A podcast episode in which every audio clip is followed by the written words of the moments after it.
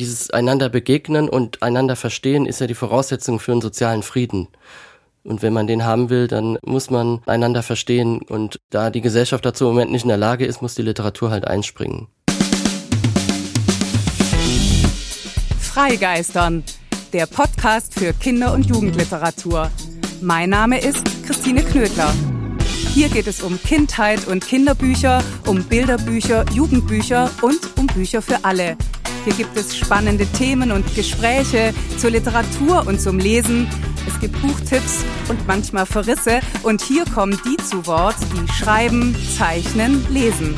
Abwechslungsreich, geistreich, frank und frei. Einfach Freigeistern. Hallo und herzlich willkommen zur ersten Freigeistern-Folge in 2022. Ich wünsche euch ein vergnügtes, gesundes, ein möglichst gutes neues Jahr. Ich hoffe, dass ihr fröhlich Weihnachten gefeiert habt und dass ihr euch prächtig erholt habt in den freien Tagen. Das wünsche ich euch natürlich auch. Die erste Folge in diesem noch so frischen, jungen Jahr ist zugleich die 31. Folge unseres Podcasts. Und weil ein neues Jahr immer ein Anfang ist, starten wir auch bei Freigeistern mit etwas Neuem. Haltet euch fest, frei nach dem Motto Wunder gibt's auch nach Weihnachten ist Freigeistern nach 30 Podcast Folgen bei Instagram. Wahnsinn, oder? Also folgt uns, wenn ihr wollt, dann findet ihr Neuigkeiten und Hintergrundwissen. Ihr bekommt Rückblicke, Ausblicke und Blicke hinter die Kulissen. Ich freue mich jedenfalls sehr darauf, mit euch bei Instagram ins Gespräch zu kommen. Und dann gibt's noch etwas Neues.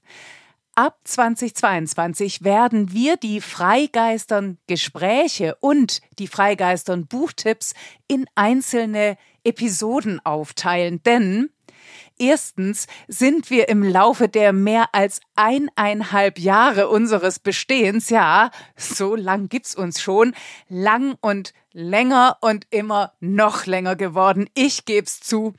Dabei wird die Zeit zum Zuhören inzwischen für die meisten von uns schon wieder knapper. Und zweitens haben wir euer Feedback ernst genommen. Wir haben festgestellt, dass einige von euch sich besonders für die Gespräche interessieren, andere lieber gleich oder vor allem die Buchtipps hören wollen oder dem Vorlesen lauschen. Und deswegen haben wir uns entschieden, in Zukunft zu teilen. Wer von euch alles hören will, kann das natürlich trotzdem sehr, sehr gerne tun. Dann braucht es eben noch ein bisschen Geduld. Alle zwei Wochen werden wir erst die Gespräche senden und dann 14 Tage später wird euch die Münchner Schauspielerin Wiebke Puls wie gehabt vorlesen und von mir gibt's Buchtipps und manchmal Verrisse. Die Bücher werde ich natürlich weiterhin auf die Gesprächsthemen abstimmen. Lasst uns doch mal wissen, wie ihr diese Veränderung findet. So, lange Vorrede. Zeit wird's für das Freigeistern Thema und meinen Gast dieser 31. Folge. Frei kämpfen heißt sie, es wird um Armut, um Kinderarmut in Deutschland gehen, um Diskriminierung, Scham, Beschämung und was die Kinder- und Jugendliteratur zu all dem zu sagen hat. Das Gespräch, das ich dafür mit dem Schriftsteller und Journalisten Christian Baron führen durfte, war und bleibt unvergesslich. Was es bedeutet, in einem reichen Land wie Deutschland arm zu sein, weiß Christian Baron.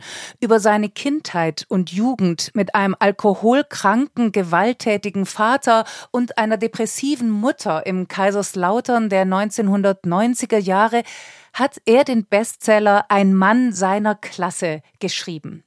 Mit Büchern wie Faul, Frech, Dreist, die Diskriminierung von Erwerbslosigkeit durch BildleserInnen oder Proleten, Pöbel, Parasiten, warum die Linken die Arbeiter verachten, hatte er schon zuvor für Furore gesorgt.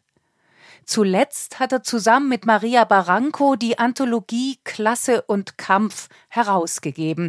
Darin treibt er das Thema Armut ein weiteres Mal auch literarisch voran. 14 AutorInnen, darunter Luzi Fricke, Clemens Meyer, Anke Stelling und eben Christian Baron selbst, schreiben über Herkunft, Privilegien, Chancenungleichheit, über oben und unten und das tun sie aus einer sehr persönlichen Perspektive heraus. Wir werden in der nächsten Stunde darüber und über vieles andere mehr sprechen. Fehlt noch das Auftaktgedicht. Es ist eine Punktlandung von Bertolt Brecht. Der ist, wie ich inzwischen weiß, auch der Lieblingslyriker von Christian Baron. In dem Kindergedicht Alphabet ist beim Buchstaben R nachzulesen Reicher Mann und armer Mann standen da und sahen sich an, und der Arme sagte bleich Wär ich nicht arm, wärst du nicht reich. Und bei C steht diese kleine Spielerei, sei mir erlaubt. Christine hatte eine Schürze, die war von besonderer Kürze. Sie hing nach hinten, sozusagen als Matrosenkragen. Christian Baron ist in diesen Wochen eigentlich in strenger Schreibklausur für sein neues Buch, das im Herbst diesen Jahres erscheinen wird. Für Freigeistern, der Podcast für Kinder- und Jugendliteratur, hat er sich trotzdem Zeit genommen. Wie schön, dass Sie heute hier sind. Herzlich willkommen, lieber Christian Baron. Hallo, schön hier zu sein. An dieser Stelle folgt ja der Freigeistern Fragebogen, um meine Gäste vorzustellen. Und ich stelle da immer von Folge zu Folge allen Gästen die gleichen Fragen. Es war jetzt auch der Plan, Ihnen diese Fragen zu stellen.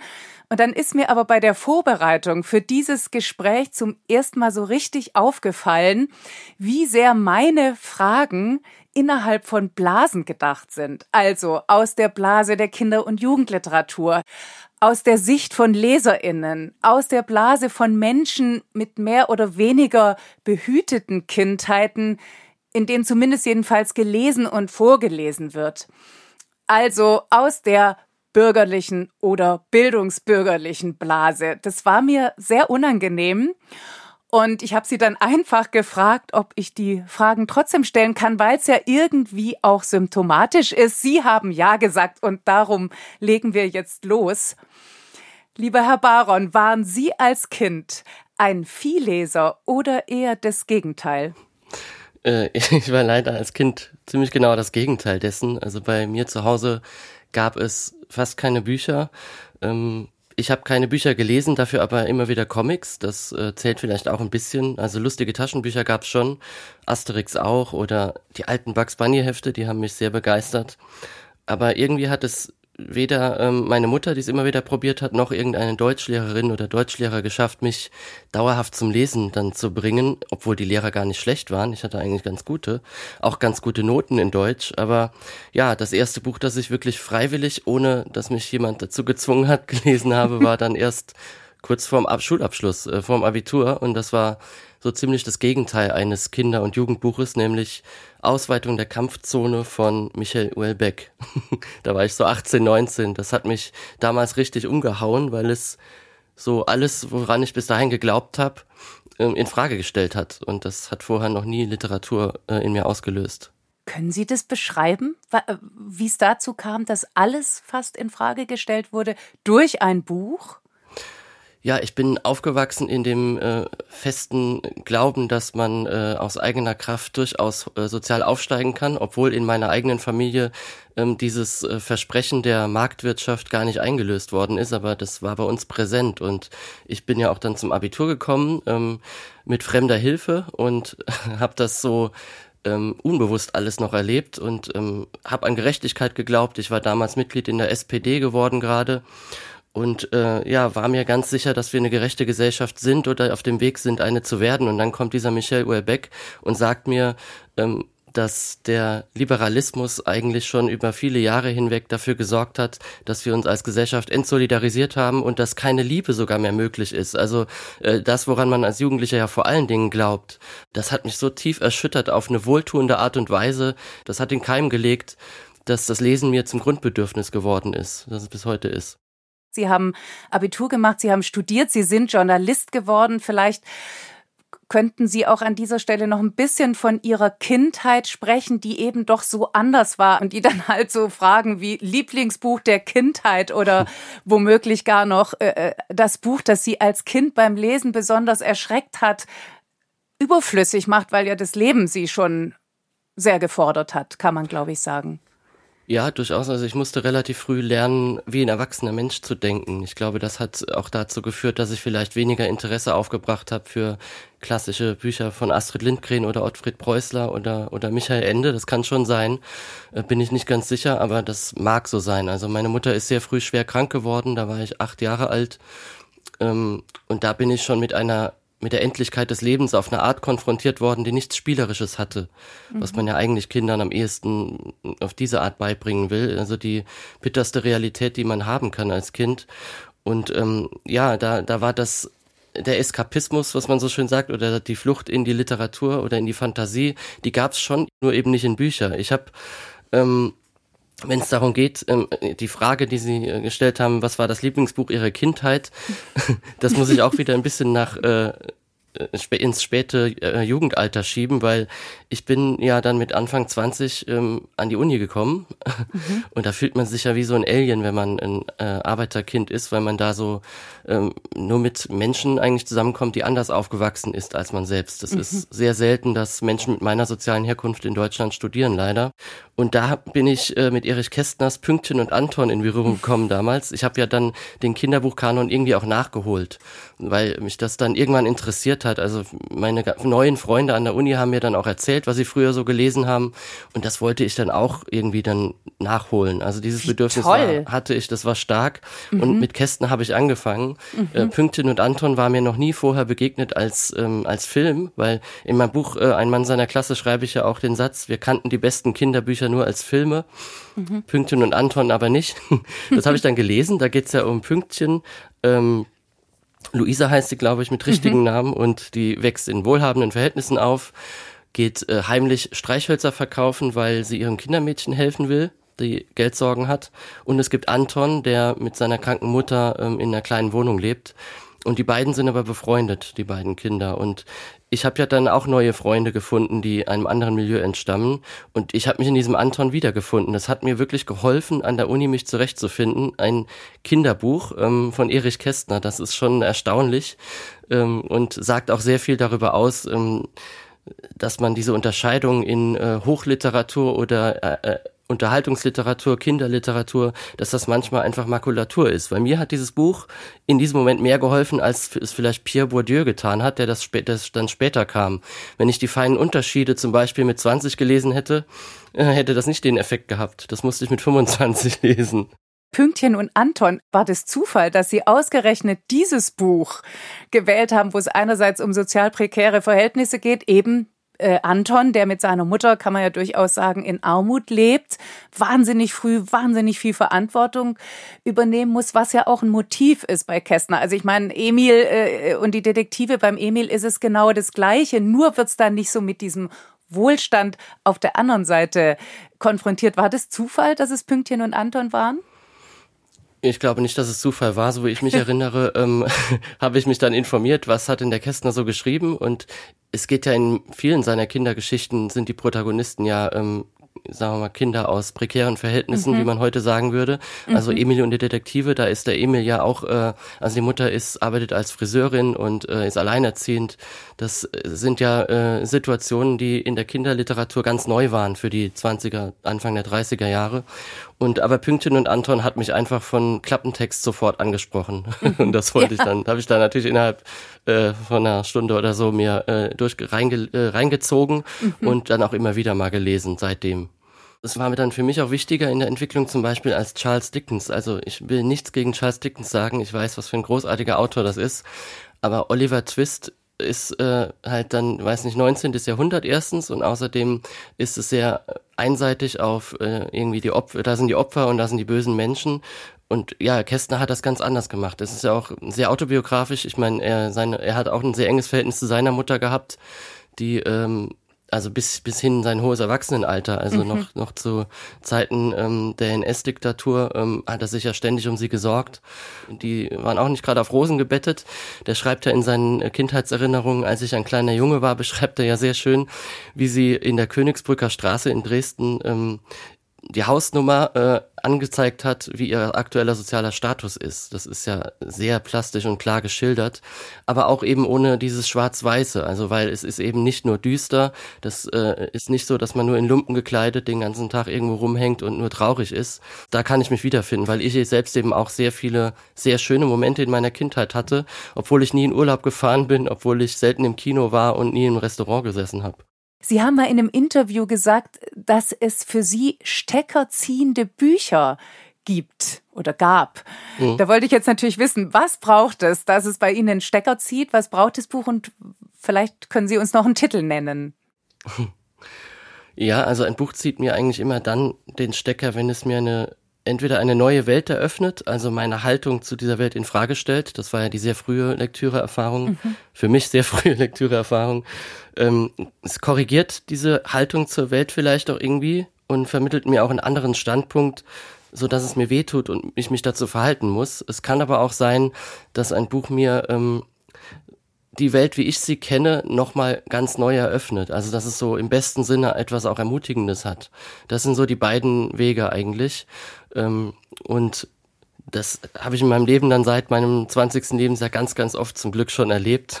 Mhm. Deshalb, äh, also ich kann ein paar Titel natürlich nennen, ja, äh, gern. die ähm, mich besonders beeinflusst haben. Da wären, äh, also eine ganz frühe Erfahrung war Harper Lee, Wer die Nachtigall stört.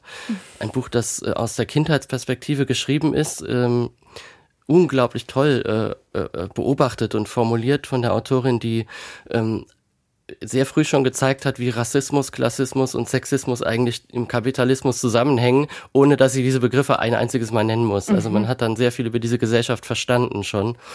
Ähm, dann war Anna Segers für mich eine wichtige Erfahrung, also das siebte Kreuz, ein ähm, Roman, der mir auch diese Zeit der NS-Barbarei äh, nochmal sehr stark präsent gemacht hat, äh, auf eine erzählende Art und Weise. Nicht dieses emotionalisierende, wie man das in Dokumentationen oder Geschichtsbüchern oft erlebt, sondern so, auf der, so ein Narrativ und dann eben auch wieder ohne dieses Schwarz-Weiß-Denken. Also auf der einen Seite klar die Verbrechen der Nazis benennen und die Auswirkungen, die das hatte, aber auch äh, diejenigen, die die Opfer waren, nicht nur als Opfer zu zeigen, sondern auch als Menschen, die handeln konnten.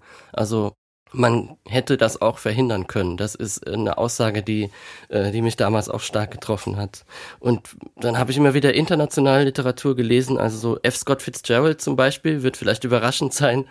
Die Kurzgeschichten, die der geschrieben hat, die, da war ich teilweise süchtig danach, weil er ja auch eine eher äh, sehr bescheidene Herkunft hat und sich dann ähm, über seine Frau Zelda ähm, ja immer wieder, ähm, also er wollte immer etwas Besseres sein. Das ähm, kommt in diesen Kurzgeschichten auch rüber. Wir einerseits bewundernd, aber auch irgendwie immer, immer auf so, so, so einem spöttischen Unterton über die da oben schreibt. Das finde ich ganz toll bis heute.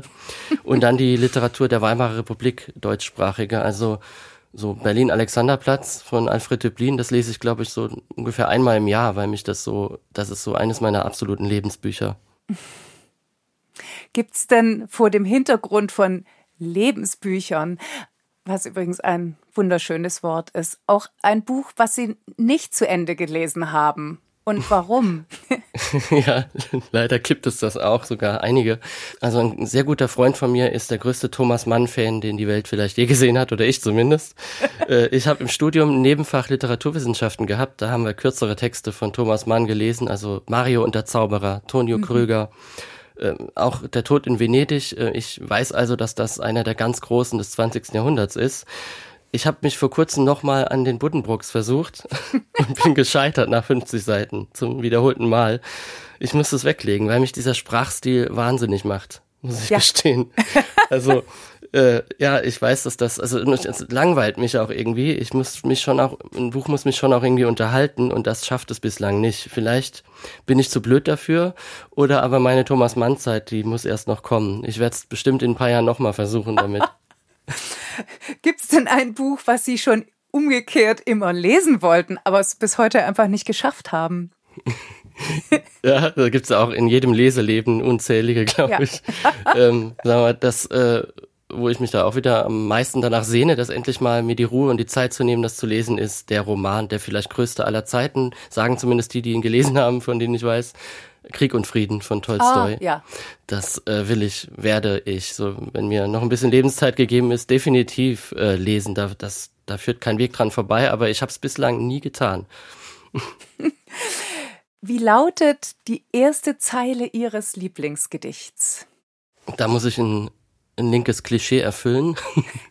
Bertolt Brecht ist mein äh, Lieblingsdichter. Recht so. ja.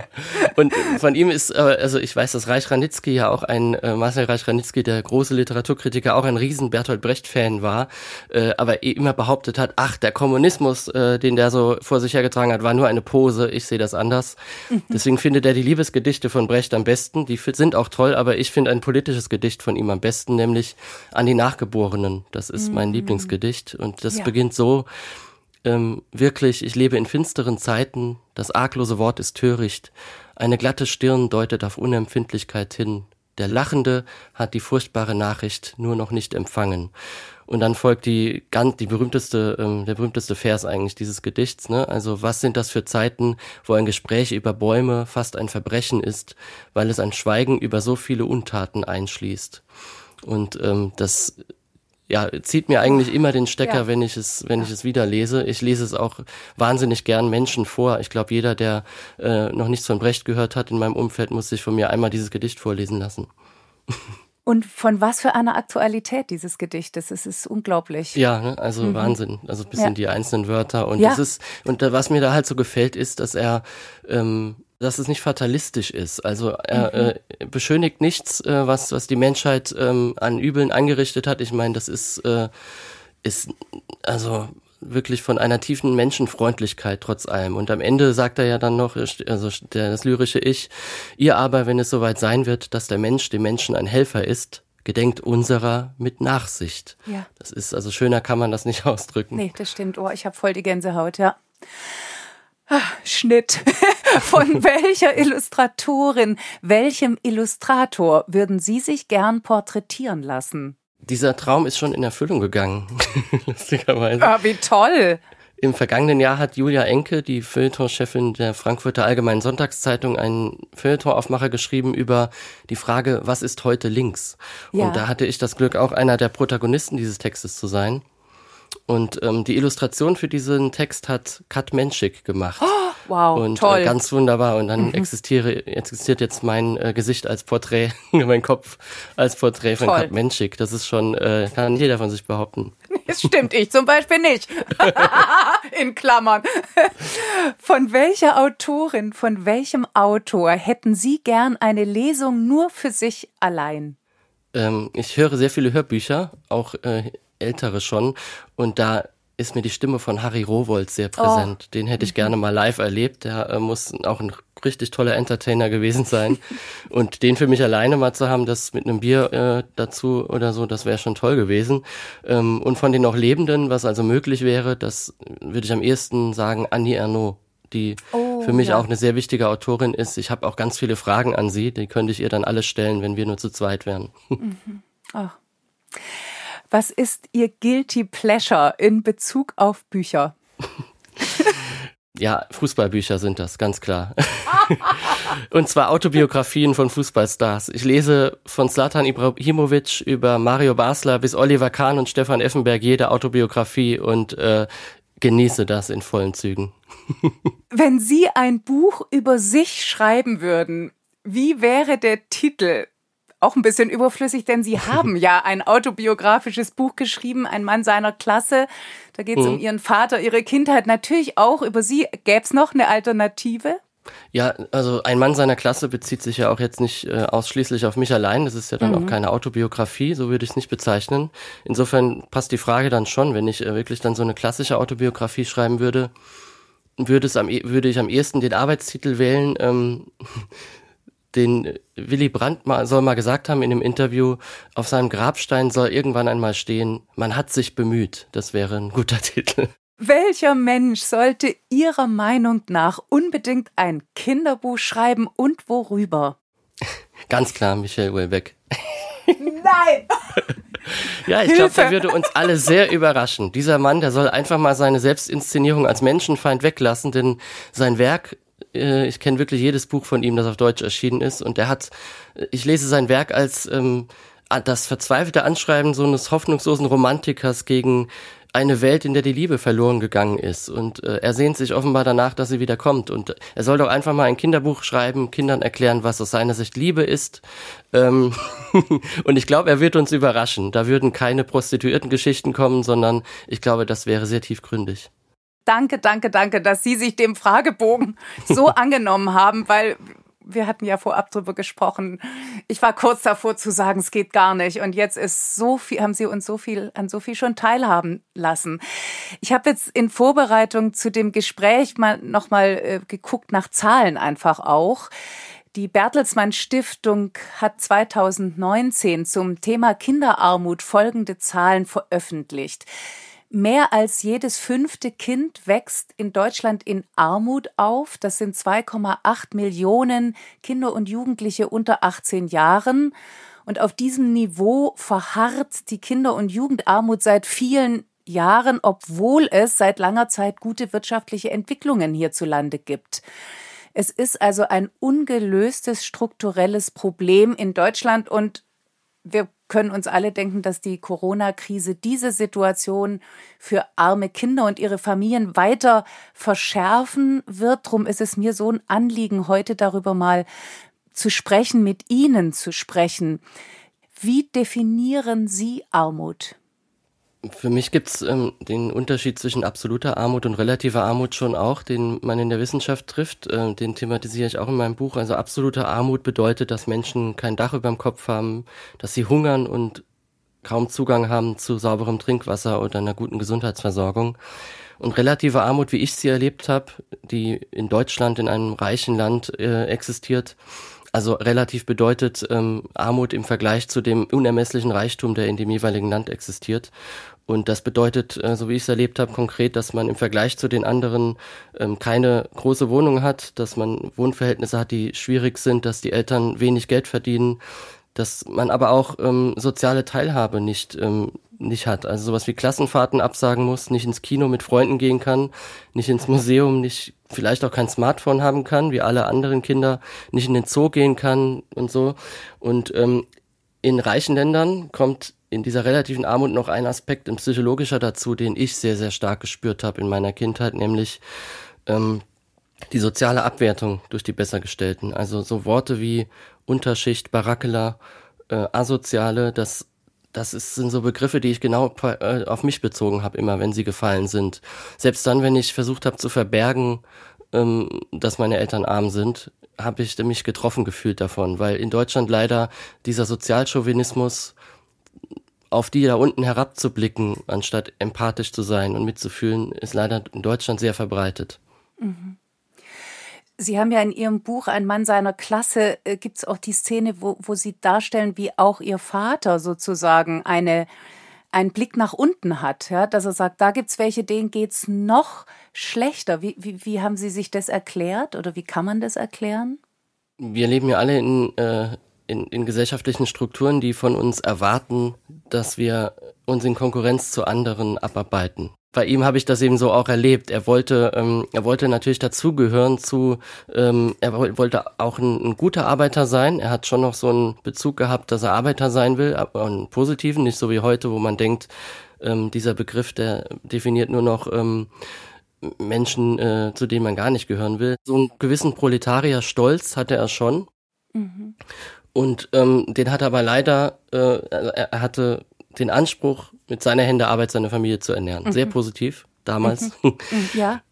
den konnte er aber nicht verwirklichen, weil er so wenig Geld verdient hat. Und er hat den Frust darüber leider nach unten weitergegeben und nicht nach oben. Mhm. Das ist, glaube ich, ein sozialpsychologischer Mechanismus, den, äh, den man in vielen sozialen Gruppen erlebt. Er hat dann eben gesagt, äh, immerhin wohnen wir nicht am schlimmsten sozialen Brennpunkt von Deutsch, von, von Kaiserslautern, meiner Geburtsstadt. Ähm, so wie die werden wir nie sein. Wir hatten, äh, er hat Wert darauf gelegt, dass wir in einer Adresse leben, die nicht stigmatisierend ist. Wir haben dann mehr Miete gezahlt. Mhm. Äh, das war ihm zum Beispiel wichtig. Aber er hat dann auch rassistische Sprüche geklopft. Ähm, er hat, er war der Meinung eigentlich auch so, wie man das heute häufig noch erlebt, äh, wenn es in Bezug auf die Geflüchteten geht. Die kriegen alles und ich muss mir hier einen, äh, muss mich hier abbuckeln und kommt mhm. zu nix.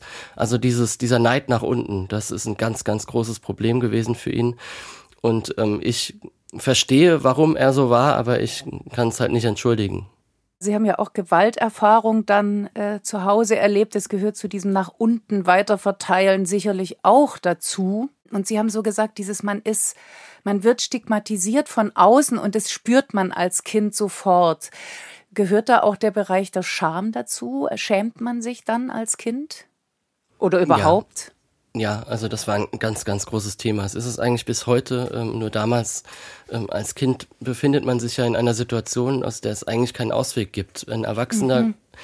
kann vielleicht im, im besten Fall noch ähm, so ein Gefühl von, von Handlungsmöglichkeiten entwickeln, aber als Kind bist du gefangen in dieser, in dieser Situation. Die Eltern ähm, sind arm und du kannst nichts tun, weil du nicht einfach losziehen kannst und äh, dein eigenes Leben machst. Das ist nicht möglich und daraus entsteht ein Unverständnis und eine Ohnmacht. Ähm, warum geht es mir so viel schlechter als den anderen? Also es ist vollkommen, es ist ja überhaupt nicht zu erklären. Ähm, und das kann zur Resignation führen. Ähm, und zwar dann, wenn zu der Scham, die man eh schon empfindet, was man immer versucht, das zu verbergen, das andere entdecken, wie arm man ist, wenn dazu noch die Beschämung von anderen kommt.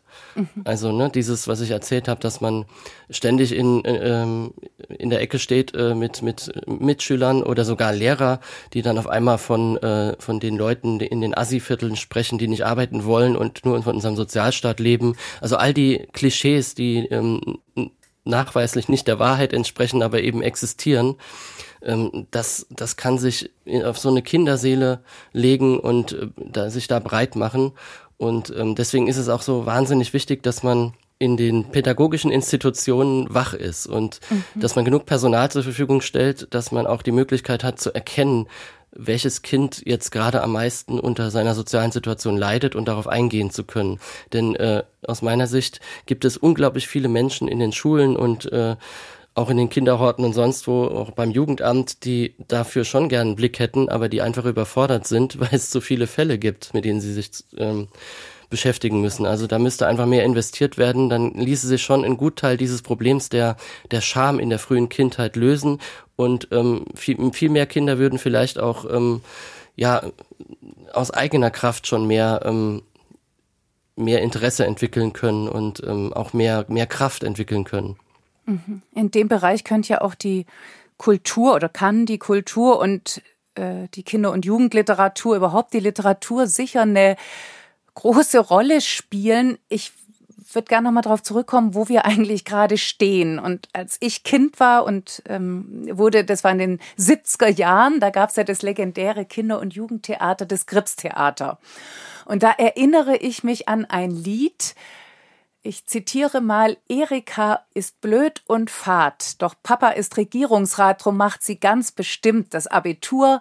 Peter ist gescheit und schlau, doch sein Vater ist beim Bau, drum kommt er bis zur neunten Klasse nur. Und dann kommt der Refrain, doof geboren ist keiner, doof wird man gemacht. Und wer behauptet, doof bleibt doof, der hat nicht nachgedacht. Hm. Kann man sowas heute oder muss man es immer noch singen? Ich habe das Gripstheater erst kennengelernt, als ich 2014 nach Berlin gezogen bin. Ich habe gedacht, das muss verpflichtend in jeder, äh, eigentlich auch auf dem Land und in jeder Stadt mhm. sein. Ganz ja. toll. Das hätte mir als Kind, glaube ich, auch noch den Zugang zur Literatur erleichtert. Ich schreibe übrigens gerade an ein Buch, das in den 70er Jahren spielt. Also meine Großelterngeneration behandelt das und ähm, da habe ich gemerkt, wie viel Parallelen es äh, seit den 70er Jahren gibt. Natürlich, man darf nicht vergessen, dass sich unglaublich viel verändert hat auf der Welt seitdem. Mhm. Allein der technische Fortschritt, ne, dass wir jetzt äh, hier miteinander so reden können und ähm, in, in ziemlich jeder Hinsicht hat sich was verändert. Nur seltsamerweise ist der Mensch immer noch äh, ein Trockennasenaffe geblieben, sozusagen, äh, mit Smartphone in der Hand, weil in sozialer Hinsicht ähm, leben wir zumindest in Deutschland ähm, mindestens noch in, in der Form der Ungerechtigkeit wie damals. Vielleicht sogar hat sich das noch vertieft, der Unterschied zwischen Arm und Reich, da gibt es ja auch Hinweise dafür. Ähm, ich finde das schon erschreckend. Also ähm, es gibt ja diese berühmte Zahl von 100 Arbeiterkindern, die an eine Grundschule gehen, ähm, sitzen später 27 an einer Uni und da sind die gut verdienenden Facharbeiter schon mitgezählt und 100 Akademikerkinder, die jetzt in der Grundschule sind, von denen werden 79 mal an der Uni sein. Und das ist eine Zahl, die nicht irgendwelche äh, links äh, nur linken Institutionen ähm, oder Wissenschaftler herausgefunden haben, sondern das habe ich sogar in der Studie der Unternehmensberatung McKinsey gefunden. Also das ist einfach ein empirischer Fakt und das liegt ja nicht daran, dass Arbeiterkinder dümmer wären als mhm. Akademikerkinder und es ist auch kein Naturgesetz äh, obwohl es sich seit den 70ern und davor nicht geändert hat. Es ist eben so, weil diese Gesellschaft es so will. Und wenn man es anders haben möchte, gäbe es Möglichkeiten, ein anderes Bildungssystem aufzubauen. Und dieses Bildungssystem, deswegen ist das in dem äh, Krips-Theatertext wahrscheinlich auch so zentral, dieses Bildungssystem ist ja der sichtbarste Ort, ähm, an dem man erkennen kann, wie stark wir in Deutschland noch immer eine Klassengesellschaft sind. Weil Chancengleichheit eine der großen Lügen ist. Das kann man wahrscheinlich so schon sagen, oder? Das ist der große Mythos, der, die, die große äh, Erfindung, erfundene Erzählung, die diese Gesellschaft zusammenhalten soll. Und meine Beobachtung ist, dass das immer, immer weniger funktioniert, weil immer mehr Menschen erkennen, ähm, dass das eben ein Mythos ist und ähm, dass, wenn wir uns nicht irgendwann einmal auf eine andere Erzählung und eine andere Vision für diese Gesellschaft einigen können, dann kann der Laden einem ganz schön um die Ohren fliegen. Ja, ja. Also einmal in der Bildung ansetzen, im, im Bildungssystem, dann natürlich auch in der Sozialpolitik. Was kann denn die Literatur tun? Kann die überhaupt was tun? Ach ja, also Literatur kann äh, äh, hilft hilft einen immer, würde ich sagen. Ähm, da bin ich mir ganz sicher. Also vor allen Dingen äh, kann ich da für mich selber sprechen. Literatur hat in mir ähm, die Empathie überhaupt erstmal so richtig erweckt, diese Möglichkeit. Also ich habe zwar gesagt, dass ich Thomas Mann, das Großbürgertum von Buddenbrooks nicht so lesen kann, aber ich habe ganz oft trotzdem Bücher gelesen, die mir ähm, eine andere Sichtweise, eine andere Welt gezeigt haben, die ich aus eigener Anschauung nicht kennen kann. Und meine Hoffnung ist, dass in Büchern, auch in Kinder- und Jugendbüchern über Armut, dass dieser Effekt auch erzeugt werden kann bei Kindern und Jugendlichen, die in, ähm, in wohlhabenden Verhältnissen aufwachsen. Wieso sollte es auch nicht so sein? Und ähm, das ist eine große, große Qualität. Also Lesen ist, sage ich immer, ein subversiver Akt eigentlich, weil man lernt, dass alles, was Menschen erschaffen haben, Menschen auch wieder ändern können. Ne? Wie ich sagte, die, die, ähm, das Wirtschaftssystem ist kein Naturgesetz. Das überhaupt nicht. Wir können es auch ändern. Und das lernt man am ehesten durch Erzählungen, durch Literatur. Und ähm, deswegen ähm, bin ich auch jemand, der wirklich, wo er geht und steht, immer möglich, äh, möglichst schon den allerjüngsten versucht beizubringen, dass sie unbedingt lesen müssen und auch wenn ich es äh, erst später entdeckt habe, das Lesen. Und würden Sie diesen kleinen Kindern auch Bücher über Armut würden Sie sagen, doch, das sollt ihr schon auch wissen, und zwar beide, also die Betroffenen wie die ähm, aus wohlhabenderen Familienverhältnissen? Ja, also ich glaube, dass es beiden helfen kann. Also auf der einen Seite die ähm, sind Kinder- und Jugendbücher über Armut, die ich bisher so kenne, ähm, zeichnen sich ähm, durch die große Stärke aus, dass sie eben, das Thema hatten wir auch schon, diese Schwarz-Weiß-Malerei nicht so mhm. mitmachen. Ähm, also, dass man eben ähm, merkt, das Leben ist ganz schön kompliziert. Nicht nur das, was ähm, in den Mittelschichtsfamilien gelebt wird, sondern auch das, äh, was Kinder in prekären Verhältnissen haben. Und ähm, ja, eben dieses Menschengemachte und dass etwas wieder abgeschafft werden kann, ist aus meiner Sicht ganz zentral. Und da kann Kinder- und Jugendliteratur ja aufklärend wirken. Ich habe keine eigenen Kinder bislang, aber ich habe fünf ähm, Nichten und zwei Neffen, ja. Mhm. Also relativ viele Kinder in meinem Umfeld. Und die äh, leben überwiegend eben auch in prekären Verhältnissen leider, ähm, weil es die Kinder meiner Geschwister sind. Und denen habe ich auch schon sowas wie Pünktchen und Anton gegeben. Oder ähm, jetzt ein Buch, das ich äh, ganz vor kurzem erst so richtig für mich entdeckt habe, Irgendwo ist immer Süden von Marianne Kaurin, ähm, wo es darum geht, dass äh, eine zwölfjähriges Mädchen in der sechsten Klasse ähm, im Unterricht sitzt und muss dann erzählen, wo sie ähm, in Urlaub alle hinfahren. Eine Situation, die ich aus meinem eigenen Leben kenne, ganz schlimm. Mhm. Und die löst das dann mit Fantasie. Also ein guter Freund von ihr äh, oder einer, der zu ihr zum Freund wird, der auch in einem prekären äh, Haushalt aufwächst, ähm, mit dem sagt, sagt sie dann, wir, wir bauen uns unseren eigenen Süden hier auf. Also das kann etwas, etwas Ermutigendes und Ermunterndes haben, so, so ein Buch zu lesen und so eine Geschichte zu erkennen, dass man nicht allein ist. Und ja. das macht so viel aus, das kann man sich gar nicht vorstellen. Ich habe ja dann später, ähm, als ich dann auch in der gymnasialen Oberstufe war, aber auch davor, mich häufig allein gefühlt, weil keiner mich verstanden hat. Ähm, dieses, dieses gesellschaftliche, diese gesellschaftliche Ideologie zu sagen, wer arm ist, ist selber schuld, ähm, die hat äh, natürlich auch meine Mitschülerinnen und Mitschüler getroffen und dann konnte ich eigentlich nie wirklich sagen, was mich wirklich bewegt. Und in Büchern also das habe ich dann später im Erwachsenenleben auch erst selber gemerkt, da kann man, ähm, man kann Kraft finden. Also das, was man heute mhm. neudeutsch Empowerment nennt, ja, ähm, ja. findet man auch in der Literatur und das ist nicht zu unterschätzen. Zugleich ist in dem Buch ja in der Tat wahnsinnig viel drin. Also da kommt Armutsdiskriminierung vor, da kommt sogar Mobbing vor, da kommt die Verachtung auf der einen Seite und die Scham auf der anderen und die Strategien, wie man sich da wieder rauswindet, zum Beispiel, indem man sich eine Geschichte erst ausdenkt und dann wiederum äh, wahr werden lässt, indem man nämlich sich seinen Urlaubstraumort selber aufbaut. Ich habe mich trotzdem gefragt, ähm, taugt das als Lösungsangebot, diese Art von Fantasie? Weil das ist halt nicht der echte Strand. ja, ja, das stimmt. Ähm, allerdings, ähm, naja, die, die Fantasie, äh, die 68er hätten jetzt wahrscheinlich gesagt, der Eskapismus ähm, ist immer falsch. Man muss sich mit der harten Realität konfrontieren und nicht irgendwo flüchten. Aber das kann ja auch miteinander zusammenhängen. Es ist ja, mhm. dafür ist ja immer äh, dieses Buch ähm, irgendwo ist immer Süden ein perfektes Beispiel, dass man das sehr wohl zusammenbringen kann. Und ähm, da bin ich wieder bei meinem äh, Thema, wie ein Mantra ist das offenbar, ähm, wer wenn man bei Kindern die Fantasie nicht unterdrückt, sondern sie immer weiter fördert und ähm, auf keinen Fall ausbremst, dann entwickeln sie auch ein Bewusstsein dafür, was möglich ist, was alles überhaupt mhm. geht.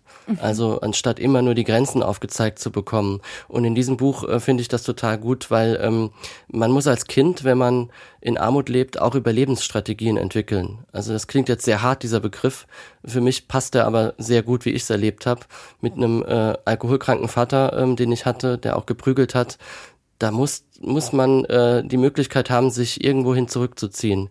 Und da hat mir die Fantasie schon auch geholfen. Bei mir vermittelt über Fernsehbilder vor allem und äh, mhm. das, was in meinem Kopf so entstanden ist. Aber die Literatur hätte mir da natürlich noch viel mehr geholfen. Man liest jeden Tag in der Zeitung, dass die gesellschaftlichen Milieus auseinanderdriften.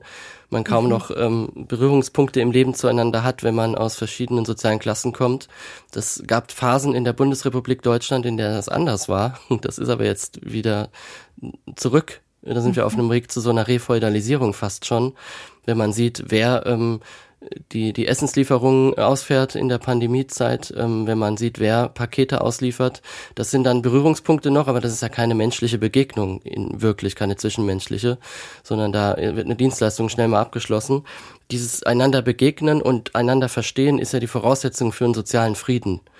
Und wenn man den haben will, dann muss man einander verstehen. Und da die Gesellschaft dazu im Moment nicht in der Lage ist, muss die Literatur halt einspringen. Ja. Wie, wie, was meinen Sie, wie kriegt man das hin, ähm, glaubwürdig über ein Thema wie Armut zu schreiben? Muss man es selbst erlebt haben? Ich gehöre nicht zu denen, die der Meinung sind, dass man nur über Armut schreiben kann oder sollte, wenn man es selbst erlebt hat oder aktuell erlebt. Ähm, ich glaube, dass da sehr, dass man mit guter Recherche sehr viel äh, erreichen kann. Das sollte die Grundvoraussetzung sein. Ich weiß auch nicht, ob es mir überhaupt gelingt, das gut zu machen. Ich versuche es zumindest glaubwürdig ähm, davon zu erzählen, auch wahrhaftig. Das ist so ein großes Wort, das mir da sehr wichtig ist. Und mir ist bei meinem Schreiben über dieses Thema immer besonders wichtig, neben der sehr sorgfältigen Recherche, die über das Selbsterlebte hinausgehen muss, auch dass ich ähm, möglichst nichts, äh, nichts beschönige. Ich habe immer Angst davor, etwas, mehr Angst davor, etwas zu beschönigen, als etwas eher zu verdammen und auch mich selber. Aber auch die real existierenden Menschen, die, über die ich ja schreibe, es ist ja ein autobiografisch fundiertes Buch, das ich geschrieben habe. Und mhm. da habe ich zum Beispiel die Vorkehrung getroffen, dass ich keinem den Text vorab gegeben habe, weil jeder will sich ja irgendwie selbst auch besser darstellen. Das habe ich bei mir selber gemerkt und ich habe auch zwei, drei Leute, denen ich meine Texte gebe, wenn ich über mich selber schreibe. Und die müssen sehr kritisch lesen, ob sie das jetzt für eine Überhöhung halten oder nicht. Auch wenn man eine Nähe zum Thema hat, muss man eine gewisse Distanz trotzdem wahren. Vielleicht ist das mein journalistisches Ethos, das mir da im Weg steht, mhm. aber ich persönlich finde das schon wichtig und ich finde auch, dass das in den Büchern, die mir da besonders gefallen, also ich habe das Werk von Annie Ernaux schon mal erwähnt, mhm. da ist es aus meiner Sicht auch so. Sie hat sehr brutal und ähm, Dinge erlebt. Äh, sie ist in Armut in Frankreich aufgewachsen, eine ganz andere Generation als ich, aber da finde ich mich schon wieder. Und sie hat einen sehr sachlichen, distanzierten Stil, der einem erst recht deswegen ähm, ins Mark geht, glaube ja. ich. Das, das halte ich schon für wichtig. Und unter die Haut geht und um nochmal an Brecht anzuknüpfen, es einem nicht ermöglicht, in irgendwelchen pathetischen Gefühlen zu baden, sondern eben doch auch auf so einer Erkenntnisebene ansetzt. Wie politisch muss denn bei dem Literarischen, also auch bei der Sprache, bei der Form Literatur über Armut sein? Wenn wir über Kinder- und Jugendbücher sprechen, vor allen Dingen, dann ähm, bringt es aus meiner Sicht nichts, jetzt aus falsch verstandener Rücksicht einem Kind nur die halbe Wahrheit zu sagen. Also wenn es sich schon von sich aus für das Thema Armut interessiert und ein Buch dazu lesen will, bin ich der Meinung, dann sollte man, ähm, also es kommt ja irgendwo her, dieses Interesse, dann hat das Kind schon auch darüber nachgedacht. Und dann finde ich, dass man auch gerne etwas drastischere Szenen anbieten kann, wie es eben wirklich ist. Und ähm, das muss man aber individuell entscheiden, also ähm, als Elternteil. Ich habe ganz konkret, beispielsweise vor kurzem war ich zum Essen eingeladen bei meiner Schwester und ihrem sechsjährigen Sohn. Und da gab's Spaghetti Bolognese zu essen. Und äh, da ich äh, kein Fleisch esse, hab, gab's für mich eine Tomatensauce. Mhm. Und dann hat der ähm, Sohn, also mein Neffe, mich gefragt, warum isst du denn kein Bolognese? Und dann habe ich gesagt, weil ich kein Fleisch esse. Und warum isst du kein Fleisch? Und dann habe ich seine Mutter gefragt, soll ich ihm die Wahrheit sagen? Und sagte, ja klar, der fragt doch. Und dann habe ich gesagt, weil ich kein totes Tier essen möchte. Und dann sagt er, aber Fleisch ist doch kein totes Tier. Und dann die Mutter, doch, weißt du doch, haben wir doch schon drüber geredet von einiger Zeit. Und so hat sich dann ein sehr offenes Gespräch entwickelt. Ähm, er hat selber nachgefragt, immer wieder. Und ich habe dann halt meine Beweggründe gesagt, ich finde es ethisch nicht okay, wenn man äh, Tiere ähm, tötet, um sie zu essen, aber ich würde dir das jetzt nicht verbieten. Du kannst es trotzdem machen. Ich würde nur gerne schlechte Haltungsbedingungen für die Tiere verbieten. Und so konnte ich ganz offen, wie äh, mit einem äh, Gleichaltrigen auch, äh, darüber sprechen. Das ging halt nur, weil ähm, seine Mutter das okay gegeben hat. Und ähm, dann konnte ich das auch einschätzen. Was übrigens auch wieder zu Erich Kästner führt, der ja immer gefordert und betont hat, dass man die lesenden Kinder ernst nehmen soll, dass man sich nicht von oben runterbeugt und ihnen die Welt erklärt, sondern wie er so schön sagte, dass man vor ihnen in die Knie gehen soll und gucken, was sie aus ihrer jeweiligen Sicht sehen und sie da dann ernst nehmen.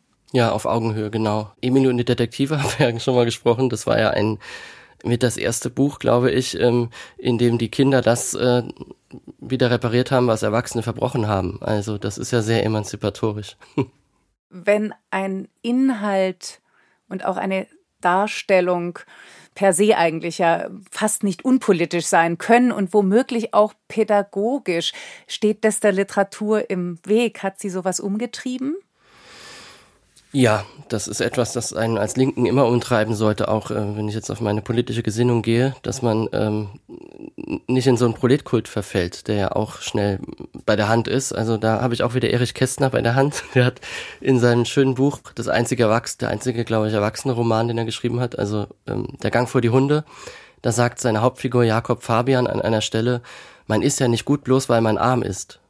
Das ist ein einfacher Satz, in dem aber ganz schön viel drinsteckt. steckt ähm, darauf zu achten, ist mir schon sehr, sehr wichtig. Aber die Politisierung der Literatur darf nur von einer Seite ausgehen, nämlich von Seiten der Literatur selbst. Ähm, nicht umgekehrt. Also wenn die Politik an die Literatur irgendetwas heranträgt, dann halte ich das für ein großes Problem, denn dann kommt sowas raus wie der sogenannte sozialistische Realismus, der nicht nur der Literatur stark geschadet hat, sondern auch dem politischen Streben nach Gerechtigkeit. Also in der DDR, als man dann gesagt hat, ähm, Es darf nur nach einer, der Arbeiter muss positiv dargestellt werden, es muss ein positives Bild der Arbeit an sich dargestellt werden. Das, das ist komplett verkehrt. Kunst kann immer nur dann äh, gut sein, wenn sie frei ist von politischer Einflussnahme. Aber sie darf aus sich selbst heraus und muss es vielleicht sogar äh, immer politisch sein. Es ist unglaublich. Ich weiß gar nicht, wie ich Ihnen danken kann für diese ganzen Sätze. Sie sprechen mir wirklich aus dem Herzen. Jetzt hatten Sie ja angeboten, und darauf freue ich mich sehr, dass Sie noch ein Stück aus Ein Mann seiner Klasse lesen würden. Sehr gerne. Also es kommt halt auch eine Szene vor, die äh, wie Faust aufs Auge sozusagen in meiner Sprache zu, äh, zu unserem Thema passt. Äh, ja, ich habe ja schon erwähnt, dass ich als Kind äh, nicht gelesen habe. Meine Mutter hat es aber immer wieder versucht, mich dazu zu bringen. Und es gibt im Buch eine Szene, äh, in der ich das beschreibe, wie meine Mutter es versucht hat und es wirklich äh, nicht an ihr lag, dass es nicht so kam. Wir sind da im Jahr 1994. Ich bin neun Jahre alt und ähm, ich lese das jetzt einfach mal die Szene vor. Schon in der Grundschule war Deutsch mein Lieblingsfach, aber für Bücher hatte ich mich nie interessiert. Aufsätze schrieb ich gern, weil es da selten ein vorgegebenes Lösungsschema gab, wie beim Rechnen, beim Turnen oder beim Basteln. Auch Diktate fand ich super, weil mir die Rechtschreibung leicht fiel und diese Eins auf dem Zeugnis überhaupt keine Anstrengung bedeutete. Aber Bücher. Bücher lasen langweilige Mädchen mit dicken Brillengläsern und schwache Jungs mit dünnen Stimmen. Ich verbrachte meine Freizeit mit Fußball und Fäden, Grießbrei und Gebrüll, Nintendo und Nasenbluten, Schlagsahne und Schlagsalven, Moonwalk üben und Mama beschützen, Freude auf den nächsten Festtag und Furcht vor dem nächsten Feierabend. Fußballprofi wollte ich werden. Dafür musste man weder gut schreiben können noch gern lesen. Meine Mama aber ließ nicht locker. Ein guter Schüler sollte gute Bücher lesen, sagte sie. Mit jedem Wälzer vom Flohmarkt sank meine Leselust weiter. Mit jedem erzwungenen Bibliotheksbesuch verabscheute ich den Gestank dieser Staubfänger noch mehr. Mit jedem abendlichen Vorlesen sehnte ich mich intensiver nach bewegten Bildern. Einmal aber war Mama wirklich clever. Was sie sich denn zum Geburtstag wünsche, fragte ich. Da war ich selbst gerade erst neun Jahre alt geworden. Als hätte sie seit Tagen auf diesen Moment gewartet, zeigte Mama eines ihrer seltenen Grinsen und kramte ein Buch aus der Tasche. Auf dem Cover war ein dunkelhaariges Mädchen mit rotem Stirnband zu sehen, das mit einem blonden Jungen sprach, der lächelnd die Zügel eines freundlich aussehenden braunen Kleinpferdes hielt. In schwarzen Lettern stand darüber der Titel des Buches geschrieben Pony Peter. Ich nahm das Ding in die Hand und guckte meine Mama an, als hätte sie mir gerade einen Zug an ihrer Zigarette angeboten. Sie hingegen sah mich an, als hätte sie mir gerade ein FCK-Trikot geschenkt, mit den Originalunterschriften aller Spieler und des Trainers. Was soll ich damit? fragte ich. Lesen. Aber ich wollte doch nur wissen, was du dir zum Geburtstag wünschst.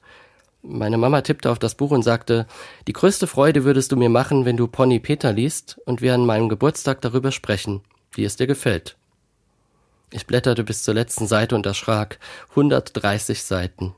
Wie sollte ich das in einer Woche schaffen? Als Kind war das mein Lieblingsbuch, sagte sie.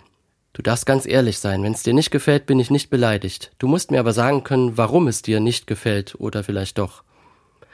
Es ist nicht so, dass ich es nicht versucht hätte. Mehrere Abende ohne Super Mario vergingen, weil ich meine Mutter glücklich sehen wollte. Und trotzdem kam ich nie über die ersten 30 Seiten hinaus. Immer wieder begann ich von vorn, las nochmal versuchte zu verstehen, scheiterte und dann schmetterte ich das Buch in die Zimmerecke. Unmöglich konnte ich damals schon wissen, was Kitsch ist. Doch dieses honigsüße Gerede, diese heile Welt, diese dümmliche Heiterkeit, jedes Mal gab ich an der Stelle auf, als die Mutter ihrem tränennassen Martin über das leider noch immer auf dem Jahrmarkt trabende Pony namens Peter sagt, er hat gefühlt, dass wir ihn alle lieb haben. So stand ich dann also da vor meiner Mutter an diesem Geburtstag im Juni 1994. Jetzt war mein Schauspieltalent gefragt. Na, wie sieht's aus? rief Mama. Ganz schön viele Seiten, sagte ich. Hat mir aber gefallen. Vor allem die Stelle, als die Mutter ihren Sohn tröstet. Und wie findest du das Ende? fragte sie. Und natürlich musste diese Frage kommen. Ich war nicht auf sie vorbereitet. Das Ende, äh, ja, also das, also, das finde ich eigentlich ganz gut, weil ein gutes Ende immer wichtig ist, damit man sich gut fühlt. Du hast es gar nicht ganz gelesen, sagte Mama, und ich spürte, wie mir die Tränen kamen. Ich würde vor Scham und Enttäuschung gleich zusammenbrechen, so dachte ich. Vielleicht müsste ich mich aus dem Fenster stürzen. Ich war doch so ein unwürdiger Sohn. Das macht nichts, sagte Mama. Sie sagte einfach nur, das macht doch nichts. Zu Weihnachten dürfe ich mir das Buch selbst aussuchen, dessen Lektüre ich ihr zum Geschenk machen möchte. Zuerst verriet sie mir dann aber noch das Ende von Pony Peter. Martin bekommt am Schluss natürlich sein Pony, weil seine Eltern zu Hause eine Scheune bauen. Jahre später las ich das Buch dann doch noch zu Ende und Martin bekommt tatsächlich sein Pony. Allerdings bauen die Eltern keine Scheune. Aus Platzgründen wohnt Peter auf dem Hof des Großvaters, wo Martin ein ganzes Jahr lang verbringen muss, weil die Eltern aus beruflichen Gründen in den USA leben. Ich danke Ihnen so sehr, dass Sie sich so viel Zeit genommen haben und dabei waren bei Freigeistern. Ja, vielen Dank. Das hat wirklich richtig viel Spaß gemacht. und ich sage jetzt mal an dieser Stelle Tschüss und alles, alles Gute. Ja, danke ebenso. Ciao. Ciao. Das war's für heute.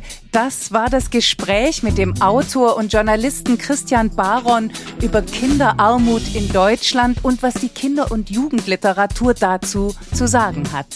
Ich bedanke mich sehr herzlich.